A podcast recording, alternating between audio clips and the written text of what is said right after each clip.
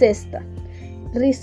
Minútulo ama a la mujer de Filipello Siginolfo, a la que, advirtiendo celosa y advirtiéndole que Filipello al día siguiente va a reunirse con su mujer en unos baños, la hace ir allí y creyendo que ha estado con el marido se encuentra con Ricciardo ha estado. Nada más quedaba por decir a Lisa, cuando, alabada la sagacidad de Acicalado, la reina propuso a Fiameta que procediere con una y ella, con toda sonriente, repuso, Señora de buen agrado, y comenzó, algo conveniente salir de vuestra ciudad y que tanto como es coposia en otras cosas, lo es en ejemplos de toda clase, y como Elisa ha hecho algo de las cosas que por el mundo han sucedido contar y por ello pasando en Nápoles como una de estas beatas que se muestran tan esquivas al amor fue por el ingenio de su amante. Llevaba a sentir los frutos del amor antes de que hubiese conocido las flores, y lo que en un tiempo os recomendará cautela en las cosas que pudieran sobrevenirlos y os deleitará con las sucedidas. En Nápoles, ciudad antiquísima, tal vez tan deleitable como más que alguna otra en Italia. Hubo un joven plecaro por nobleza de su sangre y espléndido por muchas riquezas, cuyo nombre fue Ricciardo Minútulo, el cual, a pesar de que por mujer tenía una hermosísima y graciosa joven, se enamoró de una que, según la opinión de todos, en mucho sobrepasaba la hermosura de todas las que demás damas napolitanas, era llamada Catella, mujer de un joven igualmente noble llamado Filipello Siginolfo al cual ella honestísima y más que nada amaba y tenía en aprecio. Amando pues Ricciardo Minútulo a esta catella y poniendo en obra todas aquellas cosas por las cuales la gracia y el amor de una mujer deben conquistarle, y con todo aquello no pudiendo llegar a nada de lo que deseaba, se desesperaba, y del amor no sabiendo o no pudiendo desenlazarse, no sabía morir ni en aprovechaba vivir y en tal disposición estando, sucedió que por las mujeres que eran sus parientes fue un día bastante alentado para que deshiciese de tal amor, por lo que en vano se cansaba, porque como fuera que Catella no tenía otro bien que a Fipello, Filipello, del que era tan celosa que los pájaros por el aire volaban temían que se lo quitase. Cierto, oídos de los celos de Catella, súbitamente imaginó una manera de satisfacer sus deseos y comenzó a mostrarse desesperado del amor de Capella y haberlo puesto en otra noble señora. Por amor suyo comenzó a mostrarse justando y contendiendo y a hacer todas aquellas cosas que por Catella solía hacer y no había hecho mucho tiempo cuando el ánimo de todos los napolitanos y bien de Catella estaba ya que no Catella sino esta segunda señora amaba sumamente y tanto en este perseveró que tan por cierto por todos tenido era ello que a Catella abandonó la esquivez que con él usaba por el amor que tenía solía. Y familiarmente como vecino al ir y al venir le saludaba como hacía los otros Ahora sucedió que, estando caluroso el tiempo de muchas compañías de las damas y caballeros, según era costumbre de los napolitanos,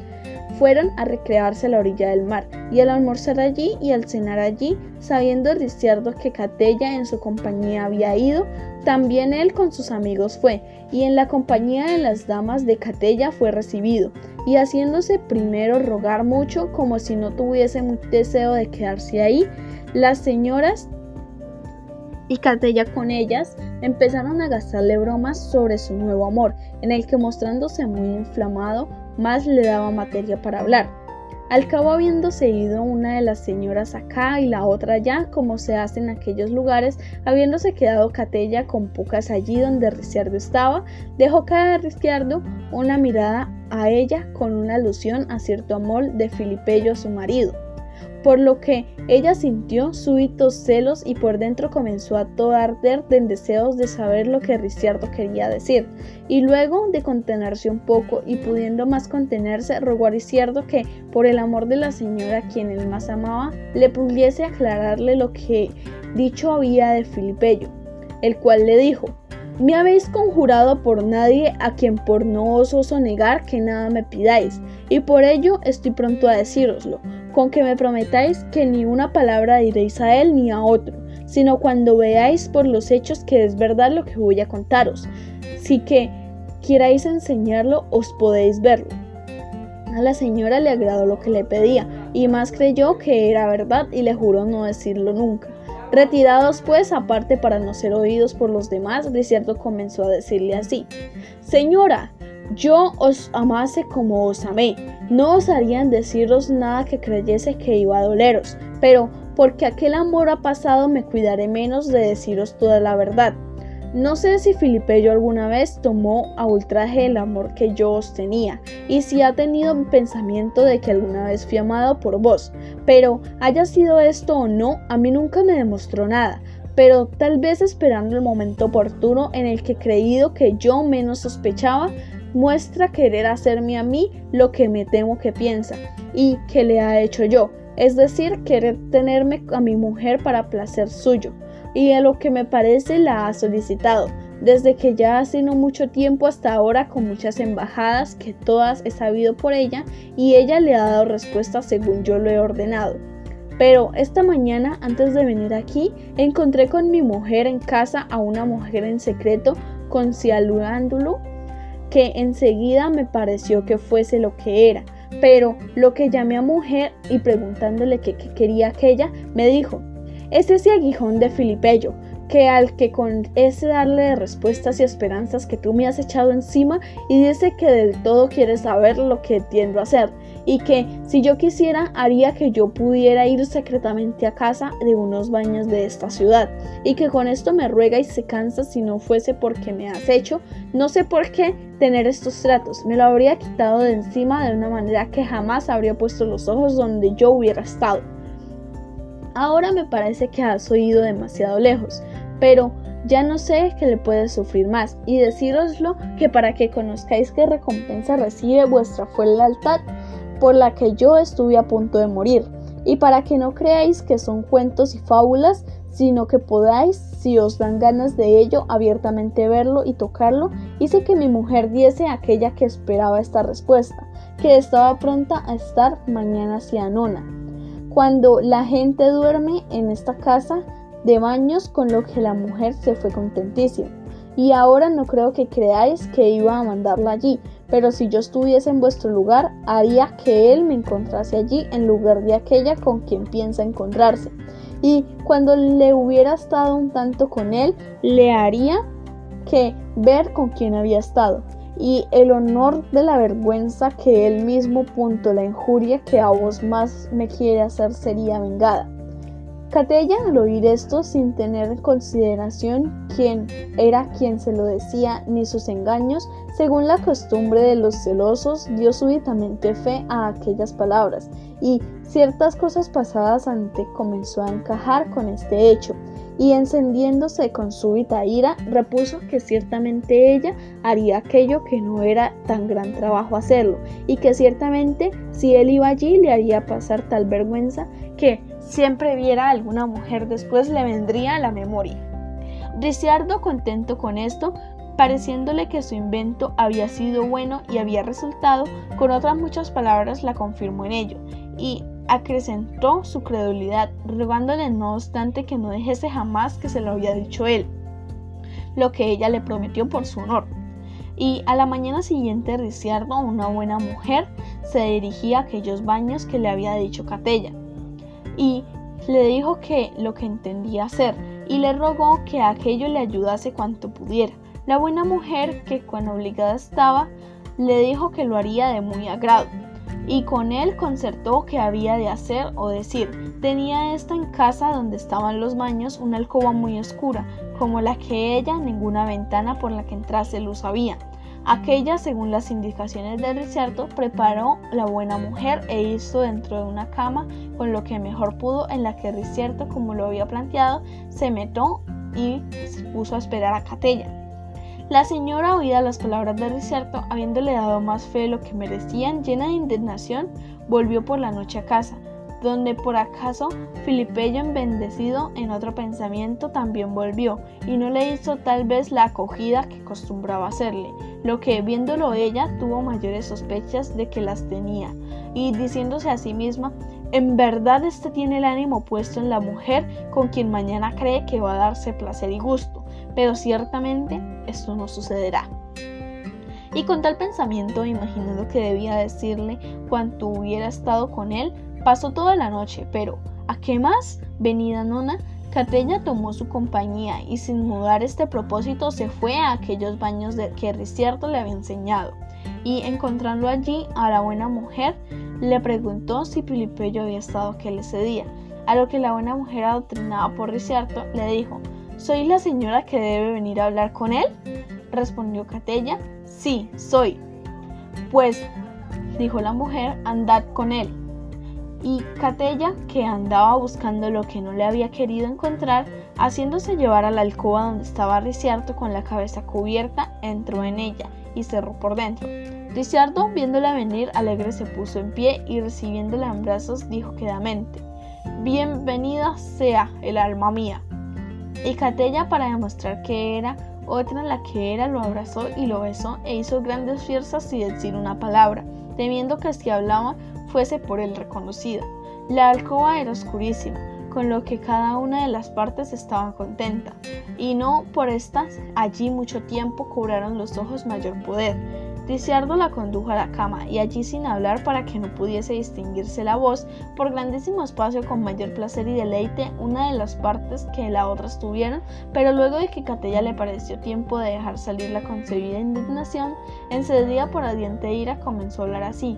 ¡Ay! ¡Qué mísera la fortuna de las mujeres! ¡Qué mal se emplea en amor de muchas de sus maridos! Yo, mísera de mí, hace ocho años ya que te amo más que a mi vida. Y tú, lo que he sentido ardes todo y te consumes el amor de una mujer extraña, hombre culpable y malvado. Pues quién con quién te crees que has estado? Has estado con aquella que se ha acostado a tu lado durante ocho años y has estado con aquella a quien con falsas lisonjas has tiempo has engañado mostrándole amor y estando enamorado de otra. Soy Catella, no la mujer de Ricciardo, y traidor desleal, Escucha a ver si reconoces mi voz, que soy ella. Y se hacen mil años hasta que la luz estemos para avergonzarte como lo mereces, perro asqueroso y deshonrado. ¡Ah, mísera de mí! ¿A quién le he dedicado tanto amor tantos años? ¿A qué perro desleal que, creyéndose que en brazos de una mujer extraña me ha hecho más caricias y ternuras que poco tiempo que he estado aquí? Pero con él que todo el restante he sido suya. Hoy has estado gallardo, perro renegado, cuando en casa sueles mostrarte tan débil y cansado y sin fuerza. Pero alabado sea Dios que tu huerto ha sido labrado y no de otro como te creías. No me maravilla que esta noche no te me acercases. Y esperaba descargar la carga de otra parte y querías llenar muy fresco el caballero de la batalla. Pero que de gracias a Dios y a mi artimaña el agua por fin ha bajado de donde debía ¿Y por qué no contestas, hombre culpable? Por Dios, yo sé que no te mueto los que no en los ojos y te los saco. Y te creéis que muy ocultamente podías hacer esta traición. Por Dios que tanto sabe como uno con otro, no has podido. Mejores sabuesos he tenido detrás de lo que creíais. Ricciardo, que gozaba para sí mismo con estas palabras sin de nada, la abrazaba y la besaba más que nunca, hacía las grandes caricias y por lo que ella, que seguía hablando, decía. Sí, te crees que ahora me halagas con tus caricias fingidas, perro fastidioso, y me quieres tranquilizar y consolar. Estás equivocado. Nunca me consolaré esto hasta que no haya puesto en vergüenza en presencia de cuantos parientes y amigos y vecinos tenemos. Pues no soy yo, malvado, tan hermosa como la sea la mujer de Ricciardo Minútolo. No soy igual en la nobleza de ella. Y no dices nada, perro sarnoso, que tiene ella más que yo. Apártate, no me toques, que por hoy ya bastante has combatido. Bien sé que allá ha puesto que sabes quién soy, y que lo hiciese lo haría la fuerza, pero Dios me dé su gracia como te haré pasar carencia, y no por ser que no mandó a por desierto, que me ha amado más que a sí mismo. Yo nunca puedo gloriarse de que lo mirase una vez y no sé qué mal ha sabido en hacerlo. Tú has creído tener aquí a su mujer, que es como si la hubieras tenido, porque por ti no ha quedado, porque si yo tuviera a él no me lo podría reprochar sin razón. Así las palabras fueron muchas y la amargura de la señora tan grande, pero al final Ricierto pensaba que si la dejaba irse con esta creencia, mucho mal podía dar lugar. Deliberó descubrirse y sacarla del engaño en que estaba, y cogiéndola en brazos apretándola bien de modo que no pudiera irse. Dijo, Alma mía, dulce, no os enojéis, lo que yo con tan solo amar no podía tener. Amor me ha enseñado a conseguir con engaño y soy vuestro Ricierto lo que oyendo Catella, conociendo en la voz, súbitamente quiso arrojarse a la cama, pero no pudo. Entonces quiso gritar, pero Ricciardo le tapó la boca con una de sus manos y dijo, Señora, ya no puede ser lo que ha sido no haya sido. Aunque gritaseis durante todo el tiempo de vuestra vida y si gritáis o de alguna manera hacéis que esto sea sabido alguna vez por alguien, sucederán dos cosas. La una será que no poco debe importaros que vuestro honor y vuestra fama se empañarán, porque aunque digáis que os yo os he dicho venir aquí con engaños, yo diré que no es verdad, y sino que os he hecho venir aquí con dinero y presentes que os he prometido, y que como no os los he dado tan cumplidamente como esperáis, os habéis enojado, y por eso habláis y gritáis. Y sabéis que la gente está más dispuesta a creer lo malo que lo bueno y me creerán antes a mí que a vos. Además de esto, se seguirá entre vuestro marido y yo una mortal enemistad y podría ponerse las cosas de modo que yo o yo a él matase o él a mí, por lo que nunca podréis estar después alegre ni contenta. Por ello, corazón mío, no queráis en ningún punto infamaros y poner en peligro o buscar pelea entre vuestro marido y yo, no sois la primera ni seréis la última que es engañada, y yo no os he engañado por quitaros nada vuestro, sino por el excesivo amor que os tengo, y estoy dispuesto siempre a teneros, y para hacerme un humildísimo servidor, y si hace mucho tiempo que ya mis cosas lo he puedo y valgo han sido vuestras, y están a vuestro servicio. Entiendo lo que sean más que nunca de aquí en adelante. Ahora vos, sois prudente en las otras cosas. Estoy cierto que también seréis en esta.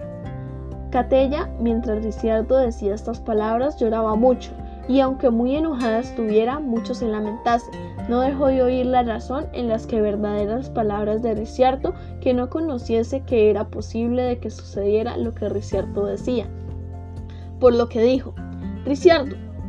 yo no sé cómo Dios me permitirá soportar esta ofensa y el engaño que me has hecho. No quiero gritar aquí, donde mi simpleza y excesivos celos me han conducido, pero estate seguro de esto, de que no estaré nunca contenta si de un modo o de otro no me veo vengada de lo que me has hecho.